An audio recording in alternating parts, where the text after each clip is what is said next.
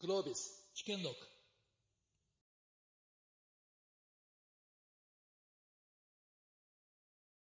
えっと、そうですね。まずこの手の IT カンファレンスでゲームのトピックが出てくるのは久々だというビッグウェーブが来てるかなと思ってまして、えー、昨年20兆円を世界で市場を超え、10年後には100兆円を超えると言われてます。で、えっと、最初に、まあ、外境、ちょっといろんな立場の方がここにもいらっしゃるかなと思うので、僕から見てる外境ですが、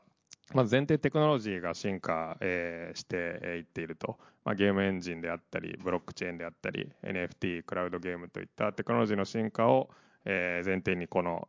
新たにゲームが注目される流れが来てるかなと思ってます。で、流通が変わってきました。パッケージゲームから、え、デジタル流通への変化。で、ビジネスモデルもそれに伴って買い切り型から、えー、フリートゥープレイアップデート型、えー、僕のやってるようなゲーム実況との融合、プレイトゥーワン、えー、これがメタバースにどうつながっていくかというあたりも皆さん注目されていると思います。で、えー、ゲーム開発の形もどんどん変わってきてます、えー、大型化していく、ハリウッド化していくゲーム、そしてインディーゲーム開発者が、えー、どんどん増えてきたと。で、 GameFi のようなプロジェクト型っていうのも最新潮流として起こってきてるかなと思います。で、そんな中で、えー、ブリザードの買収がマイクロソフトから、えー、大型であるなど、ゲーム業界がダイナミックに再編されつつあるというエキサイティングなタイミングだと思います。で、まあ、その、えー、エキサイティングな再編の状況をそれぞれ、えー、トップな会社たちがどう見ているのかというのを今日は語ってもらいたいなというふうに考えてますので、えー、いろいろ学べればと思います。よろしくお願いします。えっと、じゃあ最初にまずプラットフォーマーの視点から今のゲーム産業再編をどう見ているのかを、えー、ソニーの視点からソニーベンチャーズ土川社長に、えー、語って話していただこうかなと思うんですけども今のゲーム業界の再編をどんなふうにプラットフォーマー見られてますでしょうか？はいえっとえっと、私あの、直接、えー、プレイステーションの人間ではないんですけれども、あのまあ、当然、えーベンチャー投資の観点でプレイステーションとは随分密に連絡取っていたり、いろいろな議論していたりします。あと、まあ、少し前ですけれども、あの、外界という会社の、クラウドゲーミングの会社を2014年に買収したんですけれども、その時の買収責任者もやっております。まあ、その観点でちょっとまあ、あの、少し立ち返って、えー、我が社が何やってきたかというふうに形で見ますと、まあ、やっぱりここ10年間結構一貫したあのアプローチでやってきていると。で、それはやはりそのコアユーザーっていうものをすごく具体的に特定してですね、えその人たちに向けてのエクスペリエンスっていうものを相当かっちりと作ってくると。で、それをどんどんグレードアップしていくということにとにかく集中してきて、あの現場は動いてきているというふうに考えています。で、あの、それがゆえにですね、あの、いろいろな、あの、景気の山谷、まあ、ずっとこの長い間、やってこれたんじゃないかなというふうに考えております。あの、まあ、逆に言いますと、あの、ここ10年間の間にいろんな成長の opportunity、opportunity はいろいろあったと思います、他にも。例えば、まあ、ゲームエンジンとか、そういったあの、アニメにもっと早く入るとか。ただ、それではなく、とにかくコアのゲームっていうもののエクスペリエンスをしっかりとやるっていうところに集中してやってきたっていうのが10年間だと思ってます。ただまあその結果としまして、プレイステーションも、あの、ソニーのまあ中核中の中核事業としての体力っていうのは相当ついてきてあります。通常ですとそのコンソールサイクルが下がった時には必ずその赤字になったりしていたわけですが、まあ、この段階において、あの1億人のユーザーを持つそのサービス業としてしっかりと利益も継続的に出せる事業になってきてるわけで、あの、ここからはですね、あの、先日の経営方針にもあったように、その、プレイステーションプラスの拡大や、ライブサービスゲームへの一層の拡大、えっと、コンソール以外の PC や、あの、モバイルへのプラットフォームへの、あの、IP を持っていくということにつきましても、もう積極的に、まあ、すでに動いておりますけれども、どんどんやっていくというステージに入ってきたのかなと、というふうに、あの、考えております。えー、まあ、そういう観点で、この業界自体ですね、あの、えー、まあ、赤川さん、いろんな数字の置き方があると思うんですけれども、はい、まあ、20兆円、あの、3、あの、なんですか、3ビリオンピープルとかって言われておりますけれども、はい、あの、まあ、あの、Xbox の方の発表も先日ありましたけれども、まあ、今後大きく、あの、拡大していく業界ではないかなというふうに考えている次第です。まず、鳥居さん。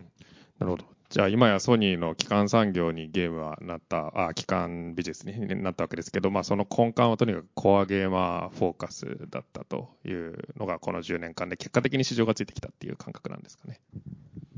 そうですね。とにかく、あの、そこの、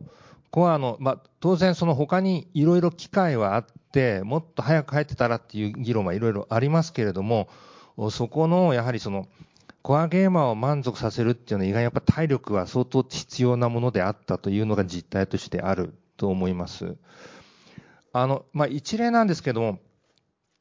例えばそのゲームストリーミングってまあ最近よく言われますけれども、あの2014年段階、もう8年前ですか。で、その外界というところの会社のサービスを見た段階でもですね、まあ、結構いけてたって言いますか、まあ、15秒から20秒ぐらいでゲームがスーッとロードして、それでプレイしても、まあ、結構クオリティの高いものができたんですけれども、結局、でもそう言いましても、一方でコンソールの方は、そういうものが出てくる中でもう一段クオリティの高いゲームをどんどんやっていくと。で、そうしてコンソールで、やっぱそのそういうゲームを見てしまうと、そのクラウドのゲーミングがちょっと劣って見えてしまう。うんそういう、なんかどちらかというと、いたちごっこみたいな形でずっと来てるというのが、あの、あってですね、やっぱりそこの、コアゲーマーに対してクオリティの高いものを継続的にまず最初に出していくという、そのスピリットが、その今までのベースを作ってきたんじゃないかなと考えてます。なるほど。まあ、テクノロジー自体はクラウドゲームは10年前からあったけど、まあ、それがようやく、えー、ビジネスモデルも徐々にできてきて、えー、進化しつつある状況だなというふうに、えー、理解しました。えー、じゃあそのコアゲーマーにずっとあの最高のゲームを作り続けてきたトップファブリッシャー、スクエアエニックスの視点で、今のゲーム産業2022年をどどう見られているか、え、ぜひ視点をお聞かせください。そうですね、あの今あ、お話あったように、ですねやっぱりあの今、コンテンツはものすごくたくさんあって、ですね、えー、これ、どれもこれもってなかなか難しい時代になってきていると。で我々もですね、えー、やっぱりいろいろ相場的にこういろんなことをやるんではなくて、やっぱりある程度集中しないといけないなというのはすごく認識してますね。で、あの、先ほどもお話ありましたけど、コアゲーマーに提供するゲームっていうのは相当やはりクオリティの高いものを提供しなくちゃいけないわけですけれども、そのやっぱり開発規模っていうのはですね、もう、例えば10年ぐらい前とも比べ物にならないぐらい多く、大きくなってきていると。まあ、スマホなんかでもですね、これあの、まあ私が社長になった頃はですね、まあ、5000万あれば普通にこう出せた、もしくはガラケーだったらもっと低かったわけですけれども、それがもうあっという間に1億、2億、で、それがもう今やおそらく10億、20億の世界になってきてるわけで、これ20億のサイズって言ったら、まあ、ちょっと前のですね、やっぱりあの、プレイステーションに提供してたような、全全世代ぐらいで、ね、えの開発費よりも普通にもう高い水準で、あの、そう加速度的にやっぱり開発費がもう、あの、開発規模が上がってきていると。で、まあ、特に、あの、当社が作るような、あの、RPG はですね、やっぱり世界観からですね、背景も含めたところの、やっぱり、ものすごく最初のこう、セッティングっていうのが、やっぱりものすごく時間かかりますし、まあ、そういった、あ規模を考えるとですね、これからやっぱり何本もこう作っていくとなかなかしんどいと。なので、ある程度、その投資をですね、集中しなくちゃいけないということで、今考えまして、まあ、今回あの、海外のスタジオも売却したわけですけれども、そういった中での全体のですね、ポートフォリオの見直しっていうのは必要になってくるかなと。で、それでおそらく、あソニーさんとかマイクロソフトさんの動きっていうのもですね、まあ、そういった中で、あの、どれだけコンテンツをですね、あの良質なコンテンツを獲得するかと、一つの動きだと思うんですけれども、そういったあの動きがやっぱり必要になってくる。ただ、一方で新しいところもやっぱりやらないとですね、えー、どうしてもそう、あの、煮詰まってしまいますから、で、そこがやっぱり必ずあの、ある程度やっぱものはですね、コンテンツはこう、そこに伸びあのそういった部分がだんだんだんだん進化していく一方で必ず新しいアンチテーゼが出てきますから、まあ、それが面白いと思ってるんですけれどもそれが、まあ、あのゲームファイとかですね、えー、そういったところの分野ですねブロックチェーンゲームのところは、はい、あのあえて、えー、社内でもですね、今まで我々と取り組んでこなかった領域ですけれども、お全く新しいユーザーなり、新しい体験が、まあ、できている可能性があるんで、ここはやっぱやるべきだということで、まあ、話していると。まあ、そういうふうな状況ですよね。はい。なるほど、ありがとうございます。じゃあ、市場規模も大きくなったけど、開発費もどんどん上がっていったこの10年という、まあ、そのゲームど真ん中の部分を、まあ、スクエニは取り組みつつ、まさに年頭所感で NFT ブロックチェーンゲームに強烈に松田さんから触れられてましたけども、はい、それはもう意思を持ってやっていくまあそうですね。あのー、やっぱりあの一つの方向としてですね、あのハイエンドのゲームをですね、こう追求すると一方でですね、えーやっぱり新しい、それに、えー、それだけをですね、あのそうじゃないユーザーもの方もやっぱりいますのでですね、あのいらっしゃいますんで、まあ、そういったところやっぱり我々どどういうふうに取り込んでいくのかっていうのは、これやっぱりゲーム会社としての課題ですので、会社としては進化していかないといけないと思ってますから、そういう意味での進化をですね、あの新しいところでこう実現していくっていうのは非常に大事かなと思ってるわけですけどなるほど。もう少しだけ、あの、今年のスクエニの年頭書簡見見られた方も多いかと思うんですけど、あの、多分世界中のトップパブリッシャーの中で最も松田さんがあの領域に気合を入れてるんじゃないかというところだったんですけど、具体的にどこに一番可能性を、ブロックチェーンゲーム周辺っていうのは感じてらっしゃるんですか？あの、これ、年頭書簡でも書いたんですけど、我々のゲームって今までのあの伝統的なゲームっていうのは、我々が全部世界を作って、我々があの完成形でお客様にそれを遊んでいただくというアプローチだったわけです。で今回あの、私もまあそこまでの、あの、えー、まあ、あの、突っ込んで、ね、書いてるわけじゃないんですけれども、分散型というコンセプトが非常に新しいなと思いましてですね、私はあの、以前よりも UGC が非常に関心があったんですけれども、要するにユーザーが分散自律的にこのゲームをこう構成していくっていう世界っていうのは結構これは面白いと。今、あの、そういったものがですね、あの、トークンのエコノミーを導入することによって実現できるのではないかと。そうすると、我々が提供してたこの完成形ではない、あの、ユーザー自体が、こう、自律的にそのコミュニティとしてですね成長していくあのゲームの在り方っていうのは全く今までとは違う世界のものになるというふうに感じまして、まあ、ああいうふうな形を言ったという。単純にプレイトゥーアンドがそういう話はなくてあのあえてその完成形のゲーム、これはあの中央集権型で勝手に、ね、呼んで言ったんですけれども、分散型の対比でこう言ったんですけれども、分散型ということに関しての我々のアプローチっていうのは今後、われわれがやってきたことのない世界なので、あえてやるということで、年頭召喚でもああいうふうなことを言ったと、そういう話ですね。なるほど、ありがとうございます。じゃあ、本当に大きな変化、進化をそこに見られているということで理解しました。えー、では、まさにその新しいゲームの流れの、えー、ど真ん中にいる、えー、ガウディ石川さんにも話してもらいたいんですが、そうですね、えー、最近大型調達も発表されてました。まず改めてガウディがどういうことをされているのかと、まあ、その上で、えー、ガウディの視点から見て、2022年のゲーム産業っていうのはどういうふうになってるなというふうに見られているのか、ぜひ聞かせてください。あざもせと、ガウディ自体はなんかエンタメかける Web3 みたいな領域で、なんかコミュニティサービスをなんか作ってる会社で、で、いろんな会社さんと組んで Web3 の研究開発だったりとか、コミュニティの提供をやってる会社ですと。で、なんか、そうですね、ゲーム産業、なんか僕、なんか見ていてどうなっているのかって話で、なんか、もともと僕は別にゲーム産業にずっといた人間ではないんですけど、なんかユーザー目線ですごい面白いことになって、なんかそこを話せればなと思うんですけど、なんかもともとソーシャルネットワーク、まあ、いわゆる SNS みたいなものが、なんか自己実現に振っていく、まあ、承認欲求のところが自己実現に振るのか、なんか社会的なこうインフラとしてなっていくのかみたいなことをよく、なんかどっちに行くんだみたいな話があると思うんですけど、なんかそれを、なんかゲーム、いわゆるブロックチェーンゲームがそれを実現し、どっちも実現したなっていうのが、なんか僕の感覚で、今何が起こってるかっていうと、今までゲームっていうのは消費でしか、消費っていうか娯楽だったんですけれども、まあ、ゲームファイター学習インフィニティを見れば分かる通り、まあ、貧困問題をゲームが解決しているっていう状態が今すごく面白いところ。そうですね。で、なんかいろんな NPO 法人が、なんかアンバンクドの人たちに講座を作ってもらう動きだったりとか、ソーシャル的な動きをしたけど、まあ一切普及はせず、ただゲームという一種の大きなメディアが、それをこう一気に席巻をして、今フィリピンとかだとおじいちゃんおばあちゃんでもブロックチェーンゲームをやって、で、それが大きなマーケットになりすぎて、銀行がそこと連携し始めるみたいな、ななんていうんですかね。まあ、インフラになってるっていうところがある。なので、ゲームって、なんかむか、僕もなんか昔、ゲームすごい大好きなんですけど、ソシャゲに関しては1円も課金をしたことがない人間だったんですけど、ブロックチェーンゲームも出て、なんか自分の中での言い訳で、あ、これは投資だっていう話で、2、300万から一発突っ込むみたいなことをやってるんですよ。で、他の人たちに聞いてても、ブロックチェーン、あの、ゲームに課金しなかった人たちが参入しているし、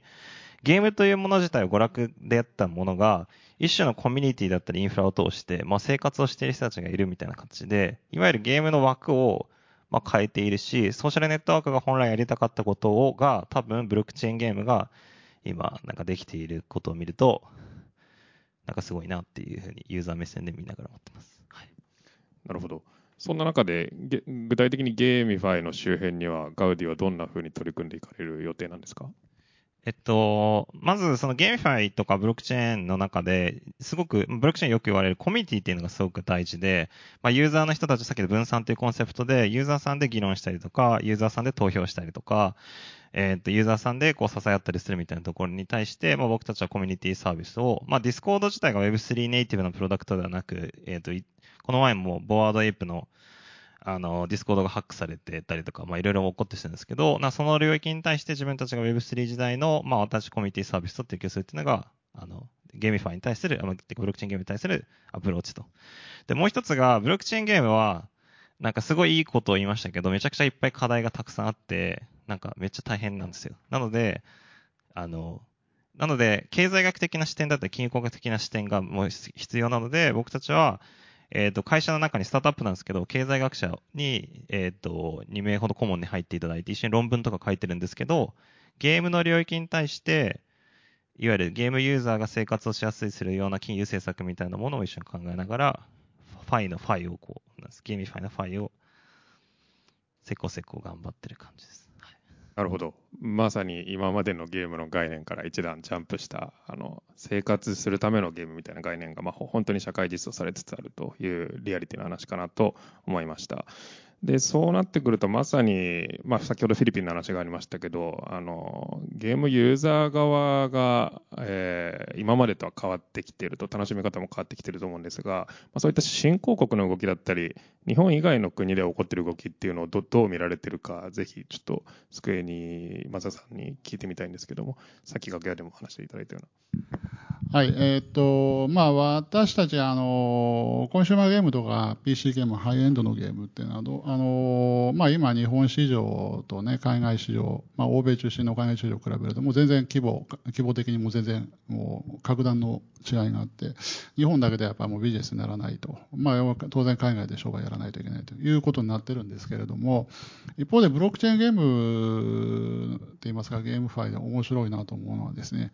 え地域的に言うともちろんあの欧米のアメリカのユーザーとかももちろんいらっしゃるんですけどねややってらっしゃるんですけどやっぱり先ほどあったフィリピンとかあとベトナムもしくはインドですよね、まあ、こういったあの地域の方が、あの、プレイヤーの方が非常に多いと。そして、まあ、リテラシーも非常に高いですよね。で、それで、結構これからアジアが熱いのかなって、この分野っていうのはちょっと思ってるんですけれども、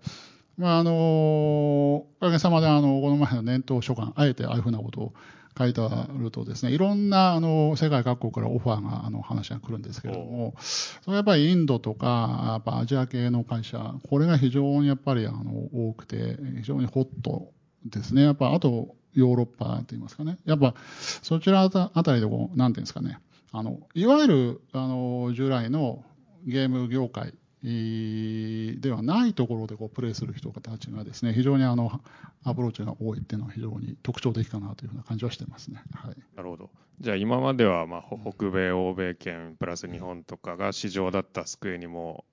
むしろメインはアジアに今後徐々に移り変わるのではないかと。まあ、アジア市場自体がですね、あのコンシューマーゲームとか PC ゲームも非常にアジア市場自体もすごくホットで、うん、まあ、大きく成長してきてるんですけれども、ここであのブロックの分野っていうんですかね、あのに関しては非常にあの南って言いますか、あのアジア圏の勢いっていうのはすごく感じるというふうには感じますね。おそらく制度的なアベイラビリティも多分全然違うんだろうと思うんですよね。やっぱりあの欧米とか日本とか非常にやっぱ制約があの制度的なものがまだはっきりしてないことが多いので、えー、そこでですね、事業を展開するというのは非常に難しい面が多いんですけれども、多いと思ってるんですけれども、まあ、そういった面もある影響しているのかなとは思いますね。ただやっぱりインドは特に私は、あの、今まで当社の場合インドを一生懸命やろうと思ってたんですけど、はい、これはなかなか、あの、難しい面があったんですが、今回のゲームファイは、あの、ブロックチェーンゲームはこれインドは、あ相当可能性を今感じてますね。はい、なるほど。10億人市場が一気にできそうだというところですね。はい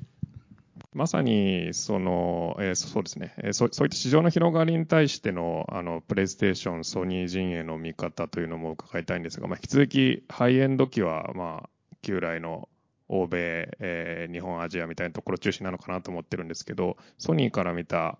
グローバルの市場の広がりと、あるいは新しい GameFi みたいなモデルっていうのはど、どんなふうに土川さん見られてらっしゃいますか？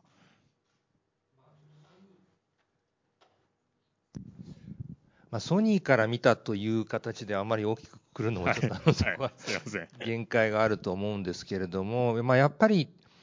あのモバイルからゲーム体験が始まってくると。でそこからあのより多くのユーザーが入ってくると。でそれがその後のおいろいろなもっと本格的なゲームのユーザーになりうるっていうところでそこのモバイル系、まあ、iPhone とかもそういうものをどうやって使う使えるかっていうところでのエクスペリエンスもこれも随分改善しているもので、うん。そこがあの少しあの大大きなきっかけになってくるところはあると思いますがあの今からずっと話今最近も先ほどずっとお話出ているうようなところにおきましてもですねまあいろいろな可能性はあると思ってまして我々あのあの投資の方から見ていきますとやっぱりあのもうゲームっていうのはやっぱりいろんな使われ方するなということで、まあ、これ昔からある程度議論はしていたことなんですけども例えばその子どものその、まあ、ちょっと病気だったところをそういったものをその VR とゲームで解決していく策もありますし Web3 の話も出てますしメタバースとそのそこの中でのどういう経済圏っていう話も出てますしあのその中でやはりそのやっぱりゲーム自体を作ることはこれだけゲームエンジンがゲームエンジンがやっぱそのできてくると意外にそその容易に作りやすくなってくる部分はあるでしょうとでそうなるとその共通機能として必要になってくるものがいろいろあるので、うんそこら辺はまあどう考えても伸びるかなっていうことところであのそこら辺を投資対象にしている部分はいろいろあります。あの当然アバターのよりこの、まあ、個性あるアバターをどう作るかっていうところもありますしあの、まあ、ゲームの内でそのそのいわゆるトクシックな行動をする人はいろいろ多いので、はい。その人たちをその減らすためにそのおお互いに点数をつけ合うみたいな形の作業をしている人もいますし、まあ、あとあのマネタイゼーションの話でやっぱどうしてもゲーム内広告っていう話があ出てくると思いますけれども我々はあのイスラエルのアンズっていう会社にも投資しているんですけれどもこちらもやっぱりそのそういう venue がどんどん広がっていくってところであの相当広がりがあるだろうなと、そういうその課題解決型の会社はもうどんどんどんどん成長していくんじゃないかなっていうふうに考えている次第でございます。なるほど。じゃあ、まさにゲゲーミフィケーションという単語が十数年前に生まれましたけど、ゲーム自体がまあ他の領域に侵食していく流れがあると、まあ、それがメタバースだったりにもつながってると思うんですが、まさに今一番のメタバースはフォートナイトだと言われたりしますけど、エピックゲームズにも早くからあのソニーはソニーさんは出資されたりもしてますもんね。そのあたりも同様の狙いという感じなんでしょうか？まあ、あの、エピックさんにつきましては、まあ、皆さんご存知の話でごなのかと思うんですけれども、まあ、やはりそのゲームエンジンおよびその、おなんていうんですか、こう、まいまあ、いろんな形でメタヒューマンのところとか、あの、まあ、いろいろな展開、しかもクオリティの高い展開をされているっていうところで、そこはいろいろな、あの、協業がなされているっていうことだと理解していただいて。なるほど、ありがとうございます。えーまあ、まさにゲームから広がってメタバースができつつあるという、えー今日午後のセッションも僕出るんですけどもあるんですが、ちょっと Web3 周辺とメタバース周辺ってまだ引き続きごちゃっと語られがちだなというふうにも見てます。まあ、そのあたり一番最前線 Web3 で見られている石川さんとして、メタバースの周辺、ゲームの周辺っていうのはどんなふうに今見られてらっしゃいますか？そうっすね。なんか、僕たちもなんかメタバースに今回、なんか、ヘッドファン、えっと、資金調達した後にや出して、なんか、日経さんにガウディメタバースってなんか、なんか、すごい、すごいなんかガウ、ディがメタバース。なんか変なタイトルをつけられたんですけど、あの、そうっすね。なんか、メタバースを語ると、まあ NFT なのか、まあ VR なのか、まあいわゆる、まあエピックみたいなものなのか、まあいろいろこう、あの、なんか何を、何、なんかそれ定義するか、まあちょっとややこしくなるので、ちょっと一旦僕の中のメタバースの定義をした上で、なんか Web3 の話をするんですけど、えっと、もともとメタバースはなんか VR の話ではなくて、アイデンティティの話だったなと思っていますと。で、今って、えっと、あの、AI ってよく、なんか2040年シンギュラリティでこう、人間のコンピューターの知能が超えるみたいな話に近く、なんかメタバースっていうのは、リアルなアイデンティティよりデジタルなアイデンティティの方が勝るということを指すと僕は思っていますと。で、何が言いたいかっていうと、今、世界でサッカーやってる人とバスケやってる人を足したとしても、フォあのフォートナイトやってる人たちの数に勝てないわけですよね。それで、フォートナイトやってたらモテるらしいんですよ、強かったら。で、あとは、えっ、ー、と、なんか最近の女子高生になんかインタビューすると、なんか学歴より、なんかインスタグラムとか TikTok のフォロワー数の方が欲しいって言うんですよね。でそっちの方が行きやすいわけじゃないですか。っていう話で、今リアルなアイデンティティ、デジタルなアイデンティティの方が勝りつつあるということ、いうのがまずメタバースです。メタバあの、メタバースですと。なった時に、こう、メタ、自分もやっぱりいろいろメタバースにサッカーに入りますけど、なんか自分のなんかこうリアルなアイデンティティよりも、なんかこういいんですよね。なんか本質的だなって思うし、なんかあんま差別もされないし、なんかすごく本音で喋れるし、みたいだし、で、そこに対して、まあリアルで服を買うようにデジタルで服を買ったりとか、リアルで認められたいと思うようにデジタルで認められるみたいな生活がもうされていると。ってなった時に、アイデンティティっていうのをより強固にするためには、一種そこで生活ができるっていうのは一つのアイデンティティになると思うんですね。なので、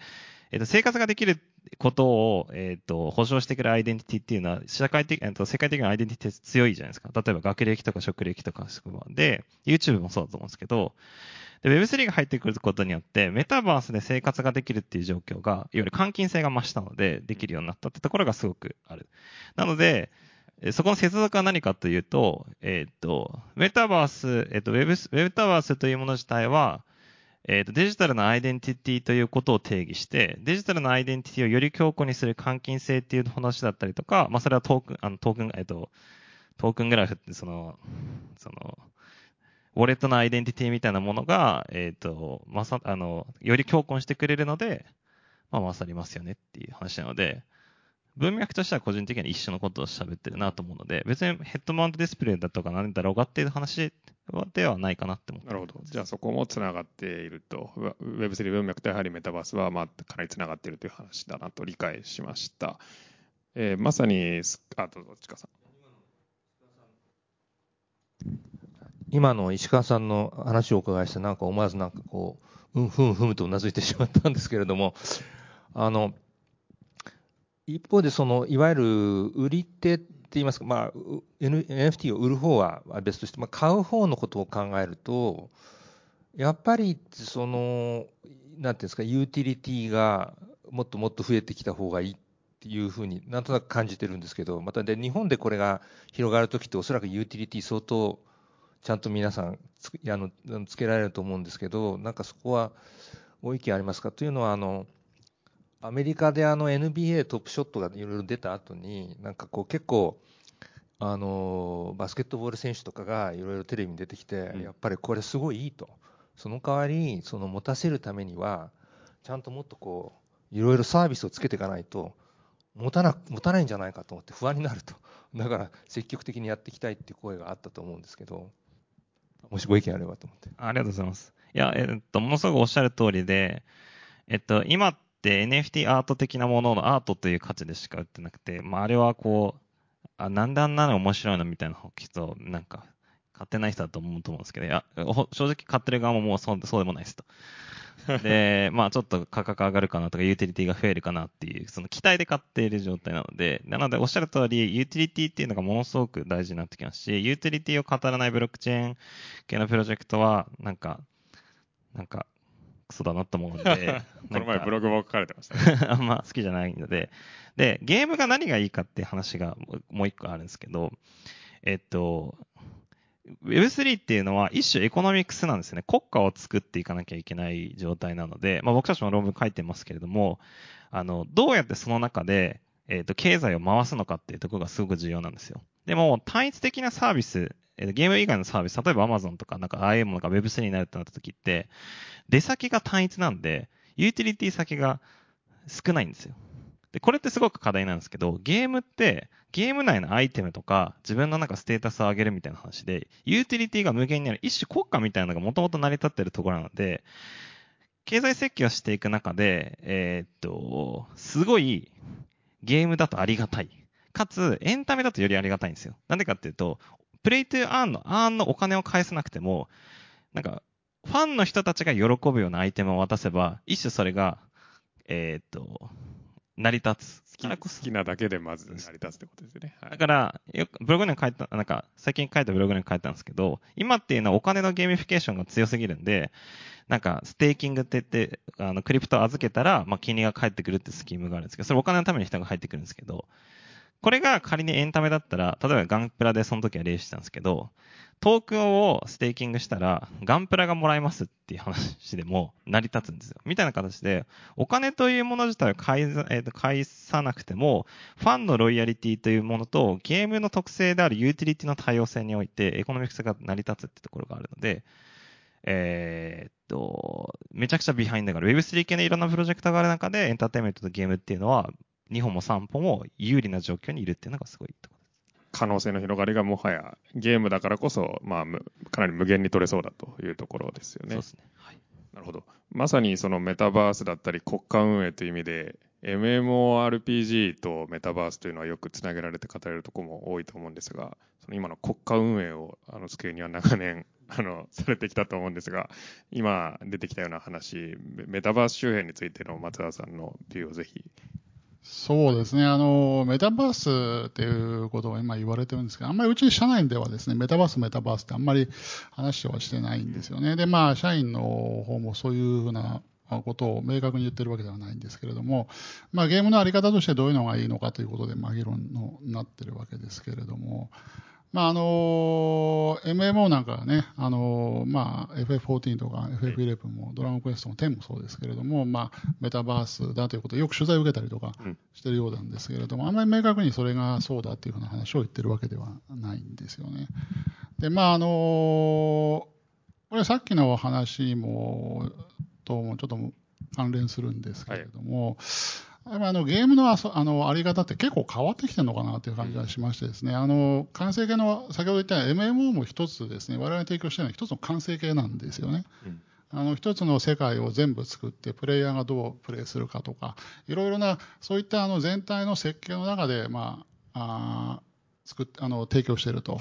まあ、一つの、あの、それが自律的に動いているかというと、必ずしもそういうわけではなくて、うん一つのお閉じた完成形の中で、これがまあ素晴らしい体験をあのお客様を楽しんでいただいてるんですけど、あのちょっと今のこれからのゲームって結構、どうもそういうふうな方向とまた別のものが出てくるのかなという感感じしててですね、あのこれ、ちょっと紹介を受けてね、まあ、こういう名詞言っちゃっていいのかな。いいんですか？お願いしますあ。のウィルの久保田さんからね、前、ハイブマップの紹介を受けあのは記事受けて、あともう一つ今気になってるのは、鉄とマンホールの森人っていうゲームがありましたよね。はい。あるんですけど、あれなんか結構面白くて、そのハイブマップは、そのマップをこう、あの Google マップみたいな非常に巨大資本でしかできないのを、まあ、ユーザーがカメラをこう、あのなんですかね、車載カメラでこう撮ってる間に、撮ってるところにこうトークン提供して、そのデータを集めさせて、なるほど。それを編集する人もまたあのデータでやってマップ作ると、まあ、あのある意味独占の状態を、まあ、そういったあのコミュニティの力で、まあ、乗り越えようというふうなあのプロジェクトみたいなんですけれども Google マップ、ね Google。そういったものはあのなかなかねあの単体ではできないですけどコミュニティでどう動機づけしてこう人をこうあのインセンティブつけてこうあのそういったものをこあの超えるのかと。であと、まあ、鉄とマンホールの守り人もですね日本でこうマンホールをこう非常にねあのこれ非常にユあのニュースでもなりましたあの紹介されましたけど、マンホールが非常に壊れてて結構社会的問題になっていると。そうですねそれをこう取るデータはなかなかあの自治体も集められないと。でそれをこう取ってることで、えー集めてポイントを付与してね、うん。それでそういった情報を提供してマンホールをこう直していこうという、まあ、ある意味ゲーミフィケーションですけはい。れども、トークンインセンティブあれもあのポイントじゃなくて、じゃあこれトークンでやったらどうなるんだというふうな感じしましてですね、このそういった、ななんですか、ゆまあ、じゃあやっぱりあの、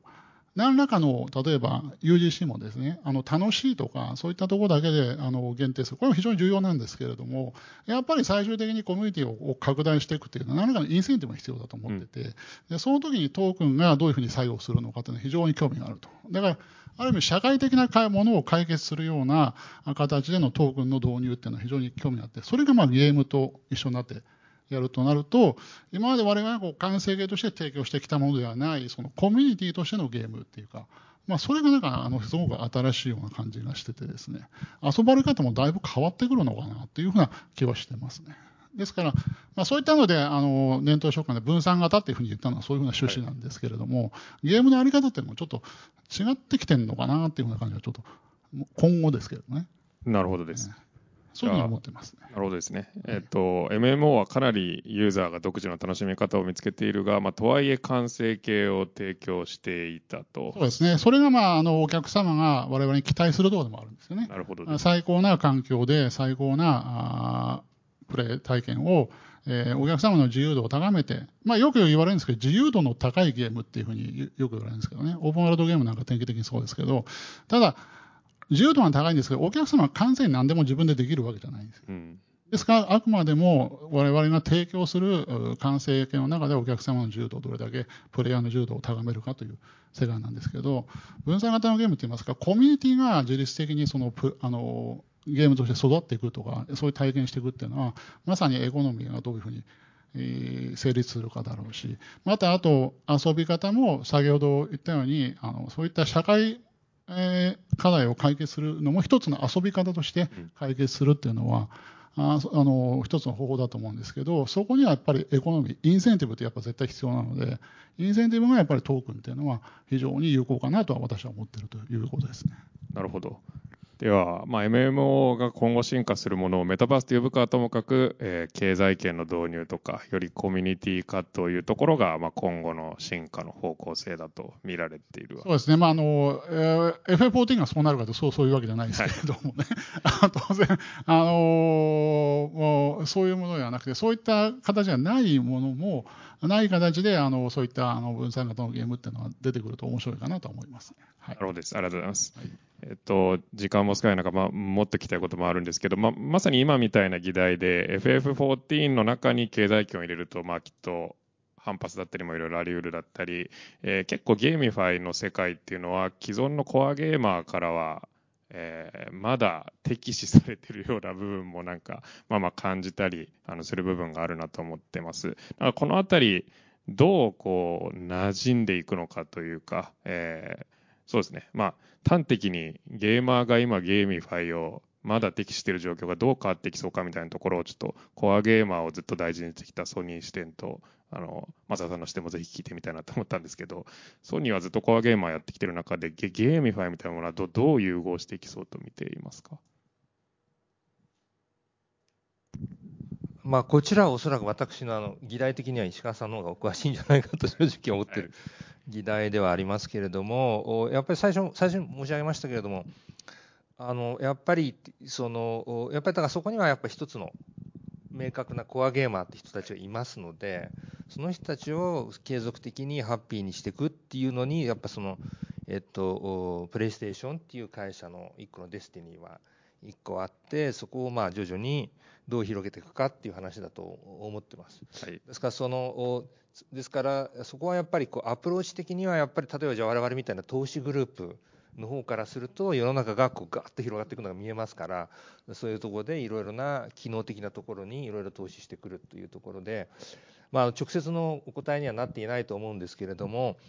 そういうそのやっぱりいくつかそれだけやっぱゲームが大きなものになっているので、会社の中でも違うところから違う形でアプローチしていくという形で全体が広がっていくっていうことなんじゃないかなっていうふうに考えます。なるほどです。まあ、まさにゲーム自体が大きくなっていってる中で、コアコンピタンスのプレイステーションはまあそこをやりきりつつ、投資という形でまあ広げるような動きだったり、新しい動きにアプローチしていくということかなと理解しました。逆にまさにスクエアエニックスは、社内の中でコアゲーマー向けのゲームと、松田さんはブロックチェーンだという話をしていらっしゃいますけど、その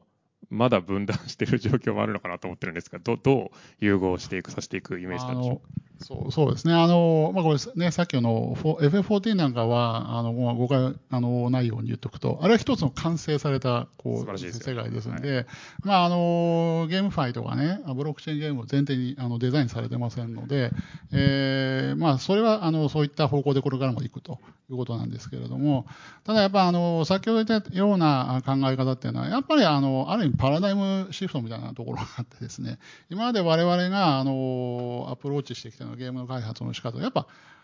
やっぱ違うわけですよね。あの発想が根本的に違う。発想もユーザーも変わで、その向き合い方が全然違うというところがですね、えー、どう理解、あの、どう理解していくのかと、それをどう折り合いつけていくのかということは非常に重要かなと思いますね。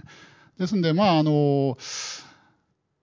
なんていうんですかね、あの、やっぱりフリートゥープレイがね、あの、ガラケー出てきた時の、一番最初の状況がなんか非常になんか似てるような感じがしてですね、すねまあ、あの、いろいろな批判もあるんですけれども、それが、あの、何らかの、一定のこう、プレゼンスを持ってくるっていうのは、ある程度時間がかかるかと思うんですけれども、やっぱりあの非常にそういったの形で非常になんか一つの大きな成功例が今後出てくるとですねまだ状況が変わってくるのかなと思うんですけどやっぱそういった意味での一つの成功例具体的なあの大きな成功例がやっぱまだあ見えてない中で、えー、ビジネスモデル的なところとかいろいろなね、えー、報道がクローズアップされちゃってるところ特にクリプトのが絡むと非常にやっぱりあの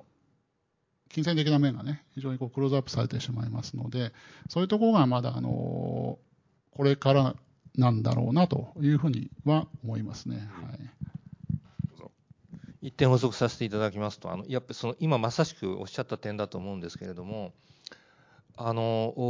多くのあの会社さんと、まあ、大企業さんと話させていただいて、でその中で、まあ、NFT の話とかいろいろ出るんですけれども、じゃそこでちょっと私がいつも聞く質問で、あのクリプト、会社でブッキングされたことありますかと。言うと、いや、まだないっ言われる会社さんが結構多くてですね。で実はこれをブッキングするのは意外に実務的には結構あのややこしいこといっぱいありまして我々も4年前に初めて配当でクリプトをもらってでそれでもう財務も法務部ももうひっくり返って大変になってしまってこれどうやってブッキングするんだと。でこれに経理税務が入ったらもうさらにまたさらに混乱しまして。あのでまだ無料で取得する分にはまだ良かったんですけどもその2年後にそれを売却してそれが換価価値があるとなると、うん、これが価値があるって形になりますと経理と税務の発想がまた全然変わってくるわけですよね。でそこでその時に同時にアメリカでやったもので米国の証券法の話がもうどんどん入ってきてでどんどんレギュレーションが変わるっていう中でどういうふうにポジショニングするかって話やりますからあのこれあのここにいる皆さんもぜひあのいろいろ機会があったらあの言っていただきたいのはとにかくあのあの大企業の皆さんぜひ一回クリプトを取得して売ってみましょうと。で一回やるとあのそれでそれを一回こなさないとあのいざそのクリプトの案件をやろうと、うん、いや思ってもであとこの今後のゲーム系のスタートアップは半分はクリプトですよと。言われる中でその全然対応ができなくなっちゃいますから一回は投球練習しましょうということをいつも申し上げております。なるほど。いや、でもそれは極めてプラクティカルな話で、まあ、経営という観点でいくと、まさにいろんなものをまあ、ゲーム会社も gamify 仕様に経営自体をアップデートしなきゃいけないというところなんだなとあの強く痛感しました。僕も会社ではまだブッキングしてないので、会社でブッキングしなきゃなと思ってめっちゃ大変そうと思ったりするとこです。ちょっと石川さんがこの話題詳しそうですけど、これ行くと全体討議に行けそうなので、ちょっと後回しにすればと思います。えっと、ちょうどあっという間に45分経ってしまいまして、まだまだ聞きたいことが尽きないんですが、ちょっとここで会場からも質問を募ってみたいと思います。えー、お三方向けに、え、質問1人30秒程度でえー、どなたでもございますでしょうか。じゃあ、えー、最初にまとめて3つ聞いちゃいますね。久保田さんと。ありがとうございます。えっ、ー、と、フリーハンドーキーの久保田と申します。えっ、ー、と、鉄道、えっ、ー、と、マンホールの守り人を作った加藤さんは、私が、あの、フラクター売却するときの、はい、アドバイザーやりまして、で、えっと、質問です。えっと、ちょっと今日の趣旨で一つそのグローバル再編という話があったんだと思います。で、えっと、ソニーはもちろんですけれども、その他の GAFA とかもですね、やっぱりこうゲーム産業にどんどん買ってきていると。その中で、日本の企業の勝ち筋っていうのはどこにあるのかなっていうのをコメントとしていただきたいと思ってます。はい。はい、ありがとうございます。あと2ついきましょうか。日本企業の勝ち筋。じゃあいいですかね。はい。あの、電通ベンチャーの笹野と申します。あの、貴重な話ありがとうございました。あの電通もそうなんですけど、いわゆる Web3 人材みたいなものですね、いろいろ出てきていて、でそれに対して、なかなかこう、やればやるほど、もう会社にいる意味ないんじゃないかっていうことで、外に出ちゃったりとか、やっぱ今までとは全然違う人材の獲得の仕方、育成の仕方、リテインの仕方みたいなのが出てくると思うんですけど、そのあたり特にあの代表のお二人に、え、人材、えー、Web3 人材ですね、このあたりの戦略に関してお聞かせいただけると助かります。ありがとうございます。組織が変わるという話ですね。じゃあそちらお願いします。貴重なお話ありがとうございます。ジェンダーのシンと申します。えーと、ゲームの中にその経済性を持たせていくっていうふうになると当然のことながらその金融規制っていうものにあの引っかかってきてそうするとそのそれぞれの国の規制がまたあってっていうふうになってくると思うんですけどもそのグローバルにこう、まあ、さあのゲームを提供しているあの会社としてその全体としてどういうどういうふうに考えているかそのその中で日本をどういうふうに考えているかっていうことについて、えー、お聞かせ願えたらなと思います。金融ファイナンス面でみたいなイメージですか？かその、まあ、規制がそれぞれあの国によって変わってきたときに単一のサービスをあの全世界に向けて出すっていうことがなかなかその容易でなくなってくるあの可能性があると思うんですけどそれをこうあの同じものを出そうというところでいくのか、それともなんか変えていくっていうふうなことを考えているのかっていうのを、その辺をあの聞かせ願いたいなと規制対応の話ですね。じゃあちょっと一旦切ってここまで回答していければと思います。えー、っと、まずは日本企業の勝ち筋という話、あの、これ僕時間あったら話そうと思ってたんで、質問ありがとうございますという感じなんですけど、日本企業の勝ち筋。二つ目が Web 人材、Web3 人材へのアプローチ、エンゲージメント。三つ目が規制対応という話でした。で、ちょっと最初にその Web3 人材をどう大企業にアラインしていくかという視点、これ非常に面白いなと思ったので、じゃあ、松葉さんから。えっ、と、これ、あの、本当にあの、なかなか難しいところがありまして、我々もですね、じゃあ何か、あの、今できてるかというと、本当にやり始めたところなんですよね。ちょについたばっかりでですね。これ、あの、いろいろな、あの、これ、我々はどういった人たちをこう取り入れていけばいいのかというところに関しても、本当手探りの状況で、でただ、あの先ほど言いましたように、あの Web3 って言いますかね、あのブロックチェーンゲーム全体もですね、あの捉え方をですね、やっぱ我々の今まで作ってきたビジネスの発想とやっぱアプローチが全然違いますので、そこがですね、あのどう融合させるのかなっていうところが非常に悩ましいですよね。あの相互にやっぱりコンテンツサイドからもそうですし、そのファイナンス面、そういったところのですね、知見を持っている方がですね、そこにどう取り込まれていくのか。どうしてもあのゲーム作るっていうところで言うと、まあゲームはゲームだと、特にビジネスモデルが入ってくると、やっぱゲーム開発の人も、必ずしもプロデューサーなんかそうでもないんですけれども、やっぱり一点やっぱり物を作るということっていう、そこがあのクリエイティブなところがですね、やっぱり第一優先で出てくると。まあそれは非常に大事なんですけれども、私も社内でも話してるんですが、やっぱエンターテインメントをビッグビジネスにするっていうのは、コンテンツもと同時にビジネスモデルとこれうまく融合したときにやっぱビッグビジネスになるということをまあ社員にも話してるんですけれども、そこはやっぱり無視できないので、そこはお互い理解できるような環境を整えていくってことが今、一番最初にやらなくちゃいけないことかなと思ってるんですけど、単純にあの、えーこういうあのファイナンス系の人を単純にこう入れるだけとか、例えばそうい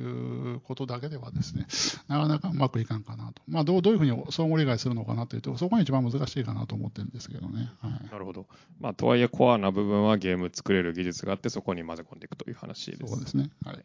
えっと、この話題逆に石川さんにも聞いてみたいのが、Web3 人材が国だったりソニーに働きたいって思うツボってどういうものだと思います？いや、これも石川さんに教えていただきたいと思っておりますけれども、まあ自分の見解として言います。あの、えっと、一つは、あの、これは Web3 人材に限った話じゃないと思うんですけれども、やっぱり、あの、で、この前の G1 の経営者会議でも話題になって、私本当すごい賛同したんですが、やっぱりこう、大企業に行くとどうしても中に取り込むって発想があって、この発想だとやっぱりちょっと難しいのかなって言いますか、で我々もそういう人材の方に来ていただいて、いろいろプロジェクトが立ち上がったりしてますけれども、やっぱりどちらかっていうと、このその人たちに、ま、ま、やっていただくというか、そのですから会社を買う場合でも、どちらかというと取り込むんじゃなくて、そこがもう全ての中心になって、そこが育っていくんだと、その出島の方が育っていくんだというような発想にしていかないと、もうこの Web3 人材の問題に限らず、回らないものがすごく増えてるというふうに考えてます。まさにプロジェクトか、プロジェクト単位になるという話ですね。ちょっと石川 V をぜひお願いします。そうですね。なんか、ななんか大義がすごい大事なんだろうなってすごく思っていて、なんか、あの、あのこの質問がなんか電通さんだったと思うんですけど、なんか電通発表、チェーンの発表されて、なんか多分、ダサいってなってたと思うんですけど、まあこんな、なるんですけど、なんかあの、あのなんかこう、ダサいっていう感覚っていうのは、やっぱ大義じゃないってところだと思うんですよね。なので、例えばアンダーセン・フォロイッツは、もう僕たち自分たち分かんないってなって、20歳とか確か22歳とかの女性をもうパートナーにしたんですよ。みたいな形で、なんていうんですかね。すごくもう Web3 の人たちっていうのはお金っぽく一種見られるんですけど、なんかそういう話ではなくて、こういう世界観を作りたいっていうことがベースになっている中で、なんかそういうビジョンがあって、この会社しかできないんだよなっていうようなものを、まあなんかチャンスが来たからとか、なんか市場がでかいからとか、新しい時代になったからとかではなく、なんか大義がないと人は来ないなって僕はつくづくやっぱ思う。ているので、なんかそこでしかできない大義っていうところと、あとはそれが、いわゆる Web3 ネイティブとか若い人ネイティブな考えを持っている人たちのなんかダサいっていう感覚をなんかしっかり多分ヒアリングをしながらなんか出していくと、まあ、人っていうのは。でこれはなんかスタートアップだからとかじゃなくて大きい企業でもあこの会社の Web3 超いいなって思う。取り組みはありますしそもそも僕たちとかはゲーム会社さんとかとかエンターテイメント会社さんとかのものすごくこうコアなところの役員の方々と一緒にプロダクトさせていただいていますけど、僕たちは絶対できないなと思います。いわゆる持ちは持ち屋なんですよね。だから、その会社でしかできないっていうところに対しては、やっぱ人は魅力的に思いますし、僕は特にエンタメ産業においてはもう無、無無理、なんかもう、僕たちはもうむしろサポートですっていうくらい、やっぱできないものが多いので、なんかそういう、なんていうんですかね、そこでしかできない大義を出して、あとはなんかできそうな人とか、ダサいって感覚ある人に、ある程度の権限だったりとか、ある程度のリーダーシップを渡すのがいいかなと思ってます。まあ、強みかけ大義名分だと、まあ、社会運動としての Web3 というのがそこにも出てていい話だなと思いました。えーすみません、時間が押してきてるんで、えっと、規制に対しての取り組みっていう話は、どなたか1名だけクイックに、えー質問、回答いただけたりしますでしょうか。津田さんか、土川さんか。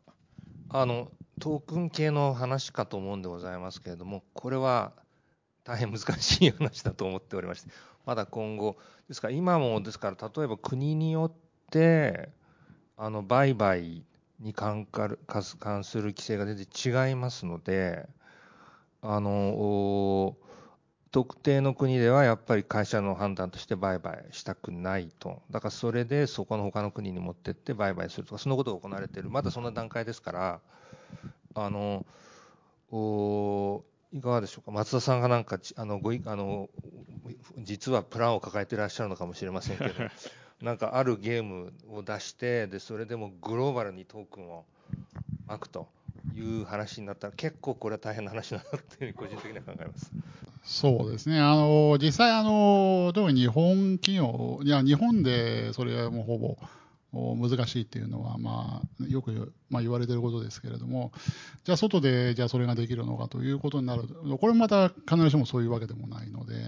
えーまあ、要するにあの、なんていうんですかね、あの不明確なところがやっぱ多すぎる、それぞれの。やっぱりフェアウェイがやっぱりしっかりしてるっていうことは、やっぱ明確であるっていうことがやっぱり一番重要かなと思ってまして、だから規制がもし入るんであればですね、規制がむしろ明確になった方がいいんじゃないかなと私は思ってますね。あこれ曖昧なままがやっぱり一番まず、あの、良くないと思ってまして、規制は規制であっても構わないと思うんですけれども、そこがあの、明確に、あの、フェアウェイがこう明確に線が引かれてるっていうところが、あの、非常に大事かなと思ってまして、そういったところのがこれからでも全然やっぱせどんどん整備されていくんではないかなというふうに期待はしてますね。はいじゃあ、日本においては岸田政権に期待ですね。えっと、すみません、もう一個質問をいただいたんですが、えーっと、ちょっと時間があまりにもないので、すすいません、ちょっと個別でぜひこの後聞いていただければと思います。えっと、じゃあちょっと最後に残り、えー1分ずつぐらい、えー先ほどの日本企業の勝ち筋という視点を、えー